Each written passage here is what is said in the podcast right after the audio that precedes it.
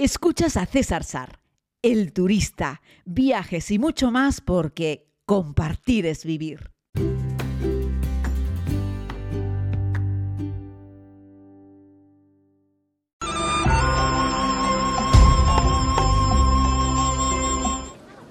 Dicen que se trata de la ciudad con mayor magia religiosa del mundo, y posiblemente así sea.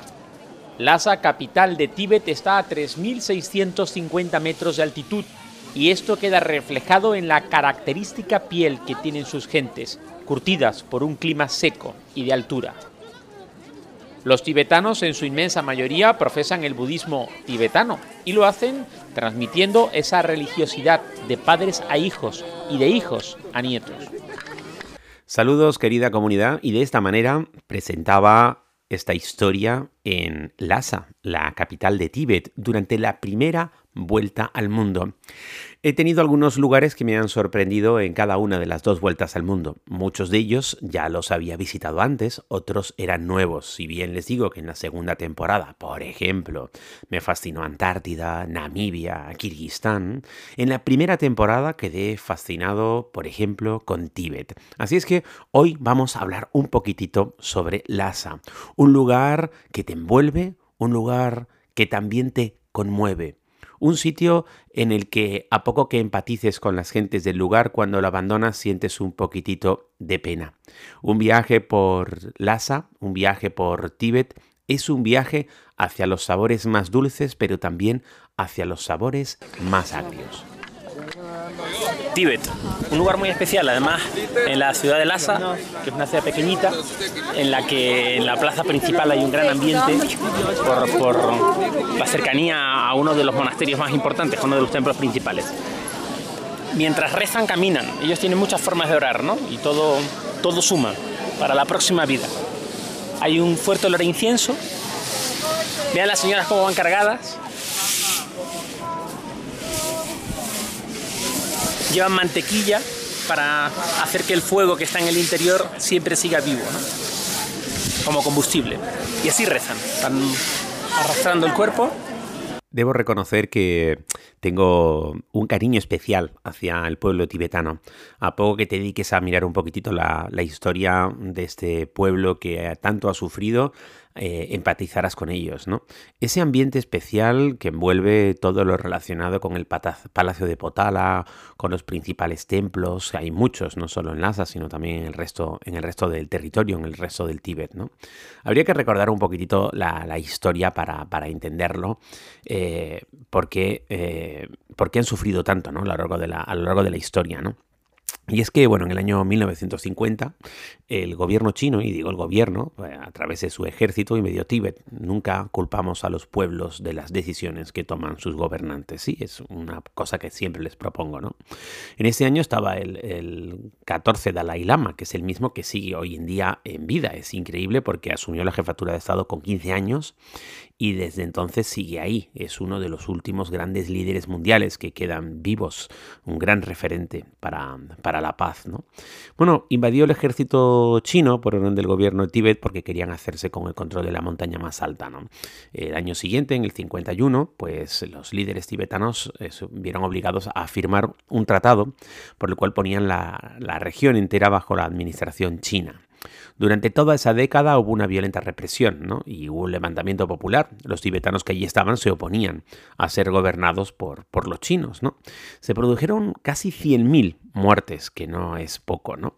El Dalai Lama y todo su gobierno pues, se trasladaron al norte de la India, donde todavía permanece como el gobierno en el exilio. En el año 66, en plena revolución cultural, eh, pues más de 6.000 monasterios budistas fueron destruidos. Y es que fueron dos golpes los que recibieron. Primero, un tema estratégico, político. El gobierno chino invade Tíbet para hacerse con el control de la mitad de la montaña más alta del mundo. Pero cuando llega la revolución cultural, cuando, cuando llega me refiero en toda su expansión, las religiones estaban prohibidas, cualquier creencia que no sea la oficial Estado estaba prohibida y por lo tanto el budismo tibetano estaba prohibido. Así es que se llevaron por delante 6.000 templos, ¿no? Es una cosa terrible. Y de nuevo miles y miles de monjes y monjas budistas pues, pues murieron, ¿no? Eh, se entiende después de un estudio eh, de muchos años, que han perdido la vida 1,2 millones de tibetanos. Tradicionalmente lo que piden los tibetanos es la independencia de su pueblo. Desde el año 1979 el Dalai Lama eh, dijo que había que buscar un camino intermedio Así es que él renunciaba a la independencia a cambio de una autonomía que permitiese al Tíbet conservar su identidad.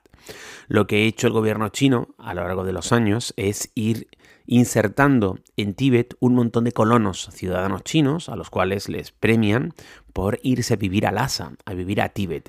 Así están buscando pues que haya una minoría étnica tibetana y una mayoría étnica de chinos de cualquier otro lugar del mundo, de, perdón, del país, algo que tú ves perfectamente cuando caminas eh, por la calle, ¿no? El gobierno chino dice que de eso nada, que naranjas de la China, y que lo que quieren es una patria completamente unificada. Así es que evidentemente no hay acuerdo. Lo que ha hecho el Dalai Lama es pedir siempre la paz, ¿no? Y bueno, pues como les digo, el gobierno tibetano está eh, es cada vez eh, más débil, está en el exterior, está en, en India y el Dalai Lama pues le dieron por ejemplo el Premio Nobel de la Paz en el año 89 y es un líder espiritual de las cuatro escuelas de budismo tibetano eh, eh, englobadas en una sola, en una sola persona. ¿no? Eh, desde que ha sido nombrado líder de, bueno, desde que fue nombrado líder político y religioso de la región, se ha reunido en varias ocasiones con las autoridades chinas, pero evidentemente no ha conseguido ninguna de las cosas que él quería y era preservar la paz en Tíbet a cambio de un poco de autonomía. Así es que ni paz ni autonomía. Cuando caminas por las calles de la SA, observarás que en los cruces de cuatro caminos hay siempre unas estafetas con cinco soldados. Cada uno de los cuatro soldados que están en la parte de abajo están mirando a cada una de las cuatro calles y están armados, y un quinto soldado está como en un escalón en medio de estos cuatro como un jefecillo con cuatro soldados, con cuatro militares que miran a los cuatro lados de los cruces de las calles. Suelen ser militares muy jóvenes, chavales de veintipocos años. Pero es la permanente represión del gobierno chino hacia el pueblo tibetano. Y esto la verdad es que da mucha pena. De esto no hablaba mucho en la serie, pero sí hablo más en el podcast. Sabéis que la serie generalmente no se suele meter mucho en... no se mete nada en temas de política y ese tipo de conflictos. Me gusta mostrar eh, cómo son las gentes del lugar y los tibetanos son sensacionales. Y tampoco tuve problema con los chinos que viven en, en Lhasa, con los chinos que viven allí en Tíbet. Pero lo cierto es que hay un, conflicto eh, entre el gobierno chino y el pueblo tibetano. Los tibetanos están considerados por varios expertos como un pueblo tranquilo, pacífico. En la actualidad el lugar está bajo el gobierno chino, pero no cuesta diferenciar a los originales residentes del lugar con los ciudadanos chinos venidos de fuera. Los alrededores del palacio son un cúmulo de calles animadas donde el olor a incienso lo invade todo. Muchos puestos que venden todo lo necesario para llevarse un recuerdo, una máscara o un tambor de oraciones. Todo está dispuesto, es muy colorido. A lo largo de todo el muro, de todo el perímetro del templo, encontramos a cualquier hora personas que dejan caer sus cuerpos, no importa el sexo o edad, todos rezan. Al fin y al cabo, lo que hacen los budistas tibetanos, los monjes budistas tibetanos, es rezar por la paz en el mundo. Fíjense qué curioso, ¿no? Y el resto del tiempo adquirir conocimientos son los monjes. Los ciudadanos tibetanos eh, comunes, los que no son monjes, también rezan por la, por la paz en el mundo. Así es que duele un poco pensar que gente que lo que hace es dedicar su tiempo a rezar por la paz hayan sido víctimas de, pues, de una agresión tan feroz como esa. ¿no? El caso es que luego volveremos un poquitito a hablar de cómo se siente, cómo huele, cómo, cómo se respira en la ciudad de, Lhasa todo lo relacionado con el budismo tibetano y estos rezos y estos sonidos que estamos eh, percibiendo de cómo arrastran sus cuerpos. ¿no? Decirte para intentar responder a la pregunta sobre si merece la pena visitar Lhasa, con todas estas circunstancias, yo te diría que sí, por dos razones. Una, porque las cosas no van a cambiar a mejor, de ninguna de las maneras. Las cosas han ido a peor a lo largo de los años. Cada vez hay menos tibetanos en el Tíbet. Cada vez hay menos gente rezando en el Tíbet. Cada vez hay más colonos chinos. Y lo que es y otra cosa no peor, sino igual de mala, es que esa arquitectura tradicional tibetana que encuentras en Lhasa va desapareciendo, porque los nuevos ciudadanos chinos, estos colonos que van llegando, tienen su propio estilo, su propia forma de hacer las cosas, al gusto chino, que no es otra cosa que intentar levantar edificios de cristal horribles, sin ningún tipo de personalidad, y que rompen muchísimo con la estética del lugar. Son gente que proceden de otros lugares del país, con otra cultura, con otra tradición, con otro idioma, con otra gastronomía, todo es diferente. Así es que cada día Lhasa se va convirtiendo más en cualquier otra ciudad china y va perdiendo esa esencia. Ya te digo que hoy Lhasa no es la Lhasa de hace 10 años cuando filmé esta historia para la serie, ni es tampoco la Lhasa, ya te digo, de hace 25, de hace 50 años, ¿no? Eh, cuando fue invadida por el ejército chino. Así es que, bueno, te podría recomendar que vieses 7 años en el, en el Tíbet, que es una película muy buena, eh, para que puedas entender un poco cómo son, cómo viven, cómo sienten los tibetanos. Así es que vete, vete mejor hoy, mejor este año que dentro de 5, mejor ahora que dentro de 15. Cada año que pasa es un año en el que vamos alejándonos más de la realidad tibetana, en la que vamos enterrando o van enterrando lo que ha sido la cultura y la historia de este interesante pueblo del Himalaya alrededor del monasterio principal de la ciudad de Lhasa, pues los fieles la recorren y van, van haciendo rezos. Y luego puedes encontrar a personas que rezan arrastrándose por el suelo. Así durante kilómetros, porque en función de la ruta que elijan alrededor del monasterio, puede ser justo al pie del monasterio, dos calles más allá, que son como 3 kilómetros, o incluso bastante más alejado de la ciudad, con lo que la circunferencia son 15 kilómetros, van arrastrándose por el suelo. Y la verdad es que es una imagen realmente, realmente espectacular, ¿no? Y llama mucho la atención, al menos a mí. Me rodea un montón de gente que está haciendo la misma ruta, rezando en definitiva, aunque no todos se arrastran por el suelo. Cosas como las que estaba describiendo ahora en esta historia de la primera temporada de la serie Enlaza hacen que el lugar se envuelva de magia.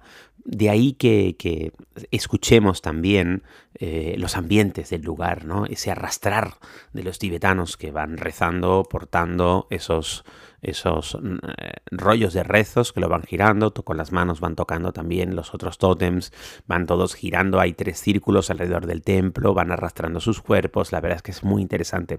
Es una cultura religiosa muy curiosa, la de los tibetanos, ¿no? Les encanta que los turistas les hagamos fotos, hablemos con ellos, eh, lo que quieren es que, es que entendamos la diferencia entre ellos y el resto de los ciudadanos chinos que allí están, que no eran de ese sitio, simplemente los, los han puesto allí para intentar ocupar ese, ese territorio. ¿no? El lugar es mágico, el lugar es muy, muy, muy especial. Yo lo recomiendo siempre, a pesar de todas estas circunstancias, evidentemente. Si lo que quieres es ver una ciudad china, vete a cualquier ciudad china, no hace falta que vayas a Lhasa. Si lo que quieres ver cómo viven los chinos, que también es muy interesante. Pero si vas a Lhasa, mi recomendación es que intentes ver cómo vive la gente allí. ¿no? Te había recomendado siete años en el Tíbet y quiero recomendarte también un libro que es una comedia, es muy bueno el mejor hotel del Himalaya. Es uno de mis libros favoritos durante años, lo he leído varias veces, me muero de la risa cuando, cuando lo leo. Y, bueno, yo te lo recomiendo a muchas personas de la comunidad. Cuando hacemos algún viaje y doy alguna charla y hago alguna recomendación, les recomiendo ese libro, El mejor hotel del Himalaya. No te hago spoiler, pero una breve sinopsis viene algo a ser como un hotel de gestión mixta, un hotel internacional con un director extranjero, un director no chino, en plena expansión de la revolución cultural china y de la invasión del gobierno chino de Tíbet. Y se encarga de gestionar ese hotel, pero tiene que gestionarlo mano a mano con una codirección que es China. Así es que se tiene que topar con, en fin, pues con, los sinsentidos de, de, una gestión comunista, en este caso, eh, e intentando que el hotel pues, pues funcione como un hotel occidental eh, en, en, el otro lado. ¿no? Así es que van ocurriendo un montón de cosas que son muy divertidas, muy sorprendentes y que harán que salga una sonrisa de tus labios en más de una ocasión y también sirve para entender un poco cómo era la China de la revolución cultural y cómo es también Lhasa, cómo es también Tíbet. Y bueno, todo eso contado en, esta, en este hotel, que está, por cierto, este libro está basado en, hechos reales, ese hotel existió, ese director existió, y bueno, pues es la, la tragicomedia de la vida de un hotel de gestión mixta en, en Lhasa. Hablando con otros turistas que, como yo, han recorrido el mundo, coincidimos en que Lhasa es una de las capitales más especiales del planeta. A nadie deja indiferente. Y en este caso, la mejor recomendación que les puedo hacer es que se dejen llevar, que caminen, que sigan el curso de la marea humana y que no pierdan detalle. En Tíbet será siempre bienvenido. Los tibetanos no quieren que los extranjeros olvidemos que son un pueblo con una identidad propia. Y así despedía esta historia en la primera temporada de la serie y así me despido de ustedes en este podcast. Intentar separar las cosas a veces es difícil. El corazón nos puede, el cariño también. Todo mi corazón, todo mi cariño para el pueblo tibetano. Lo siento muchísimo por ellos, muchísimo, muchísimo.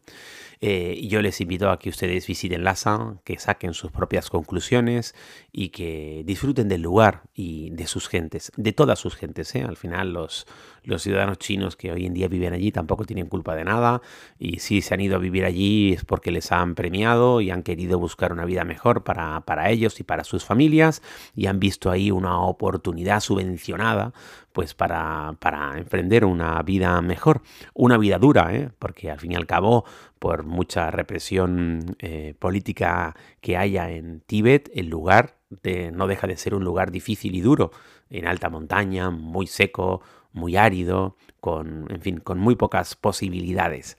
Así es que bueno, toma un avión, vete al Tíbet. Hoy en día sigue manteniendo un estatus que requiere pedir un permiso especial como turista para visitarlo. Bueno, no pretendía que este fuese un podcast como práctico, pero requiere que la empresa que te dé servicio allí sea, sea tibetana, que muchas veces es tibetana, otras veces es china, pero vamos, que sea de allí. Eh, si no, no te van a dar como ese visado especial para, para ir a Tíbet. La mejor forma de visitar Tíbet, sin lugar a dudas, es entrar por China y pedir el doble, como el doble permiso, el doble visado, el visado chino y el visado tibetano.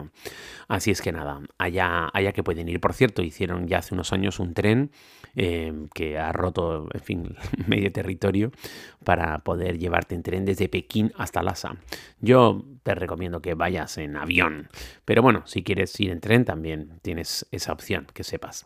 Un abrazo muy grande, gracias por escuchar estos podcasts. Hoy estaba un poquito melancólico, la verdad, viendo esta historia de la primera temporada de la serie del turista, porque tengo tan buenos y bonitos recuerdos en aquel territorio y tengo tanto cariño por esa gente que me da como un poco de cosita, ¿verdad? Pero bueno, para eso están estos podcasts, para compartir también esas cositas, porque somos humanos que viajamos por el mundo y nos relacionamos con otros humanos.